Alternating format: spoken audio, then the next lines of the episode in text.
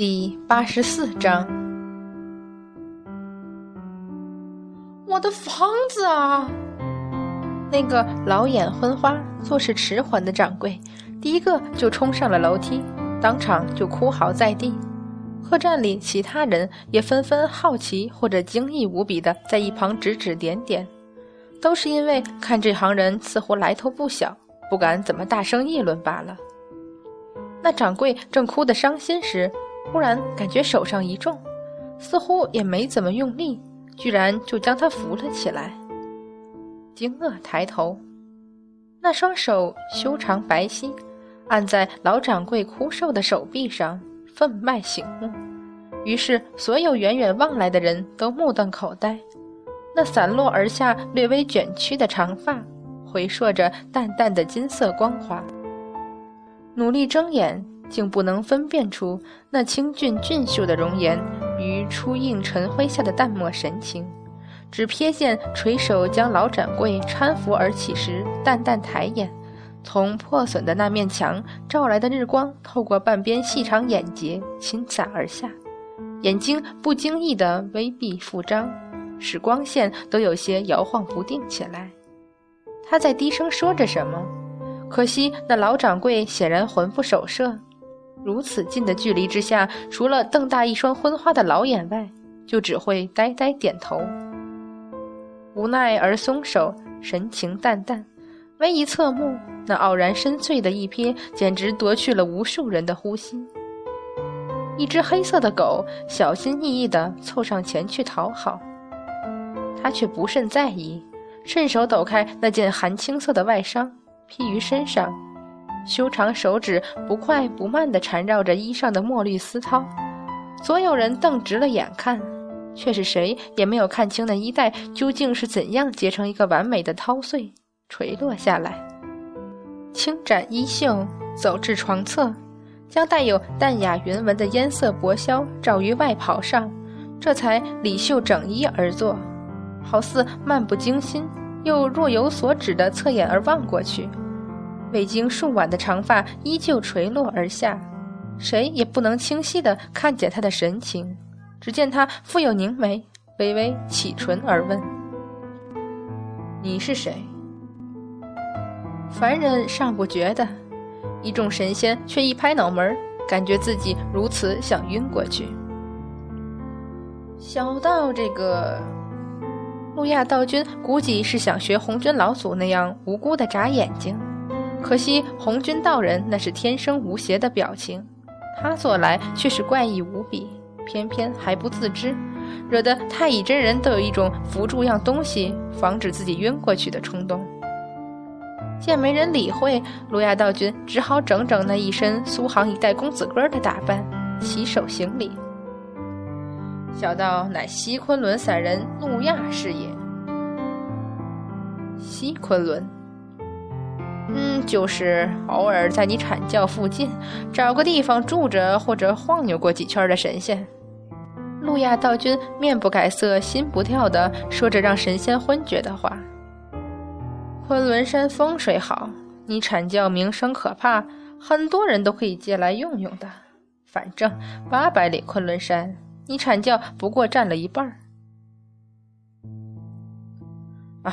青云妙道真君不必猜测，小道正是在纣王六年昆仑天空诛仙盛会之中见过真君一面。当然，真君没看到小道。说着，还哀怨地摸摸脸，惹得众仙都瞪过来。明明是你去偷昆仑镜了，当然不会被人看到。当然，这后来如是种种复杂纠纷什么的，小道也就不提了。清源妙道真君既然将什么都忘了，小道只好再一一道来。话说小道这张脸三界第三，你家师傅三界第一，这慢着，这是唯一搞不清楚状况的孙悟空。你，你就是元始天尊提过的那个路亚道君。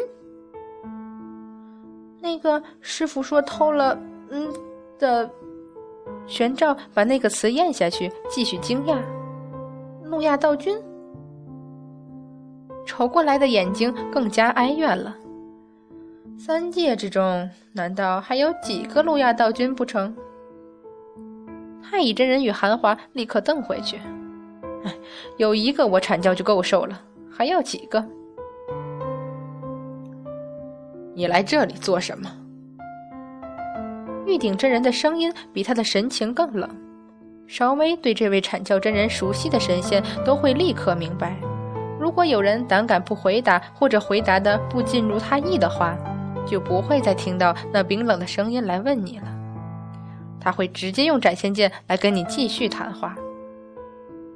木亚道君显然很有自知之明，直截了当脱口而出：“山河设计图。”杨戬微微一震，却没有说话。那边太乙真人也冷笑道：“哼，道君真是糊涂。那山河设计图乃女娲娘娘所用法宝，这么多年没个消息。就算它曾是你炼妖壶的盖子，莫说我阐教没有，就是有，又凭什么给你？”你，诺亚道君附耳恼怒：“太乙真人，你这是欺小道不能把你怎样，是不是？”道君若是这般想，贫道也没有办法。明显有恃无恐的太乙真人，气得路亚道君险些跳脚。只有上古诸神和红军老祖才会忌讳躲避路亚道君，只有玉皇大帝、如来佛祖才会慎重对待路亚道君。对于别的神仙来说，路亚道君仅仅是一位身份特异，又不受三界劫难约束。谁死了他都不会死的仙人之外，旁的就再没什么了。法宝还不算差，法力马马虎虎。如果算上他从伏羲神王那里偷走的轩辕剑，和从阐教偷走的昆仑镜，加上他自己的炼妖壶，好吧，路亚道君是很厉害。别的，他向来孤身一人飘来荡去，若非封神战中露了次面儿。三界很多神仙都不知道有这个人，阐教会怕他？开玩笑，那是死要面子活受罪。加上昆仑镜，反正放着也是摆设，有跟没有都差不多。否则还不闹个地覆天翻？最最重要的是，太乙真人一下子把目光落到杨戬身上。当年说不追究此事的是杨戬。杨戬和他师傅一样，神色淡漠，好似这一切都跟他完全没有关系。唉，凡人说的有道理。那个什么，路亚道君又想去摸镜子了。好在脑子没有完全糊涂，知道这个镜子现在拿不得，只装出一副大义凛然状。一失足成千古恨呐！小道当年那个。怠慢于你阐教，又拿走，嗯，我们大家都知道，就不用说了。总之，纣王六年，昆仑天宫，小道我是无意中看见，哎。诺亚道君摆出一副往事不堪回首的神情来。这时，玉鼎真人漠然的神情有了一丝松动，但是依旧什么也没说，只是握着斩仙剑的手指紧了紧。小道真的没有错，小道是听了伏羲神王的话，去你阐教拿那个……哎，没想到，恰好看见玉鼎真人这个，到底哪个？所有人都听糊涂了，唯有太乙真人拧眉，忽而恍然脱口道：“你是说玉鼎师兄在玉虚宫喝醉酒那次？”啊？韩华、玄奘、哪吒，甚至孙悟空都不可思议地朝玉鼎真人瞪过去。阐教元始天尊第七弟子，无论怎么看都是万年寒冰、永世不化的玉鼎真人，也会当众喝醉酒？那是什么情况？那是什么样子？无法想象。正要惊呼出来，忽然瞥见某仙握着斩仙剑的手，顿时知趣地将声音都咽了下去。那边太乙真人艰难的干笑几声，嗯嗯，不知道这个跟道君有什么关系？什么关系？你居然问我什么关系？陆亚道君一跳老高，惊道：“难道你会不记得？要记得什么？”太乙真人望着众仙疑惑望来的目光，同样无奈疑惑的望回去。路亚道君尖叫：“你真的不记得？”“呃，的确不知道你在说什么。”玉鼎真人握剑的手指已经越来越紧了，望了一眼，努力思索，逐渐有所恍然的太乙真人杨戬忽然开口道：“不知道道君说的是哪一件？是师傅误伤了慈航师伯呢，还是阐教众弟子都晕过去那件事？”诺亚道君苦笑：“当然是后面的那个。”众仙一起望太乙真人。阐教弟子为什么会晕过去？这个玉鼎师兄喝醉了酒，黄龙师兄去扶他时，太乙真人一边擦汗一边说：“嗯，大约神志不太清醒，居然笑起来，还笑个没完。”啊！回头继续瞪面无表情的玉鼎真人。瞪的眼珠子都险些滚到地上去了。于是阐教所有弟子都晕过去了，是吧？于是路亚道君后悔了，是吧？从此之后，小道只好退居三界第三了。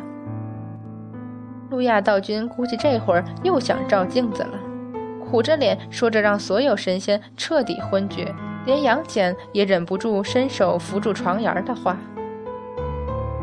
为了三界第二美人得罪三界第一美人，真是天下第一不划算的事儿。